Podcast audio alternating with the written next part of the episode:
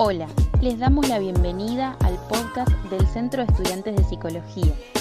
En esta clase, junto a Laura Peirano, vamos a hablar sobre la materia Neuropsicología y Psicología del Desarrollo. Y específicamente, ella nos va a desarrollar el tema de Alan Shore. Hola, bueno, en las consultas me preguntan sobre Alan Shore. Alan Shore es un americano jefe del Departamento de Psiquiatría y Ciencias del Comportamiento en una universidad de California, es un neovolviano, quiere decir que sigue los conceptos de Volvi sobre attachment, sobre apego. Sostiene que el apego influye directamente en la capacidad del niño para afrontar el estrés eh, y que eso luego impacta en la maduración de los sistemas de control emocional, o sea, de todo lo que tiene que ver con, lo límbico, con lo subcortical.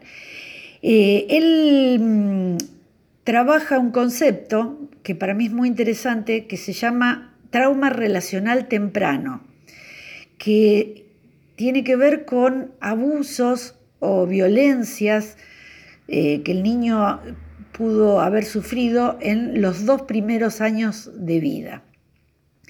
Eh, pueden ser experiencias extremas eh, o leves o también pueden ser experiencias sostenidas que se traducen, para que lo podamos entender, en altos montos de excitación y estimulación. Por ejemplo, eh, niños eh, que han sido abusados, maltratados, pero también se refiere a la ausencia de eh, los cuidados, o sea, a la negligencia. Él sostiene que esto produce severas alteraciones bioquímicas en el cerebro que todavía eh, está inmaduro. Otra, mm, otra cosa importante que plantea eh, es acerca de los estresores relacionales humanos. Dice que son mucho más deteriorantes que otros estresores no sociales. Eh, obviamente que esto lo podemos enmarcar en una idea que siempre sostenemos de la cátedra, en la cátedra, y es que esta maduración del infante humano es experiencia dependiente. Eh, podemos en este caso recordar a Piaget que ya nos decía eh, que la acción es el motor del conocimiento. Sabemos que estos sistemas motivacionales primarios de apego están localizados subcorticalmente, como dije recién, en el sistema límbico, pero también en el hipotálamo y en el tronco encefálico, o sea que involucra además los sistemas neuroendocrinos, el eje hipotálamo, hipófiso, adrenal, produciendo lo que se llama una neuromodelación. Eh, ambos sistemas, el motivacional subcortical o emocional y el neuroendocrino, son quienes van a regular la maduración de todo el sistema ya cortical, especialmente en los periodos críticos. Entonces, de cómo madure esto va a influir en la ulterior maduración de lo cortical, que es, como sabemos, el asiento de las funciones más sofisticadas, de, lo que llamamos de la conciencia, de los actos inteligentes.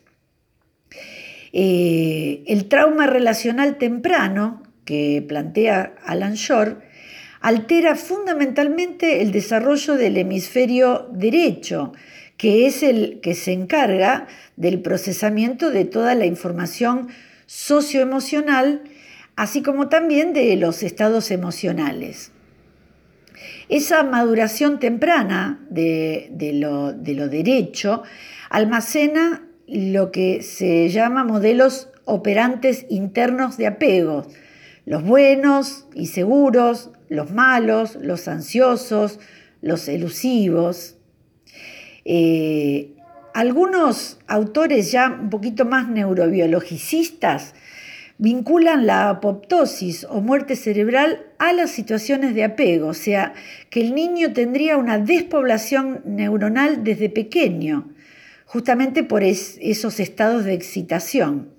Eh, el sprout, que son como esas yemitas o brotes de las plantas en primavera, eh, son los que permiten a las neuronas empezar a tener la conectividad. Entonces, lo que sostiene Alan Shore es que ante situaciones de alto nivel de estrés emocional vincular temprano, sostenido y acumulativo, genera, por ejemplo, eh, oxidaciones severas en, el tejido y muerte cerebral eh, provocando, bueno, obviamente eh, estados patológicos y nocivos para el ulterior desarrollo.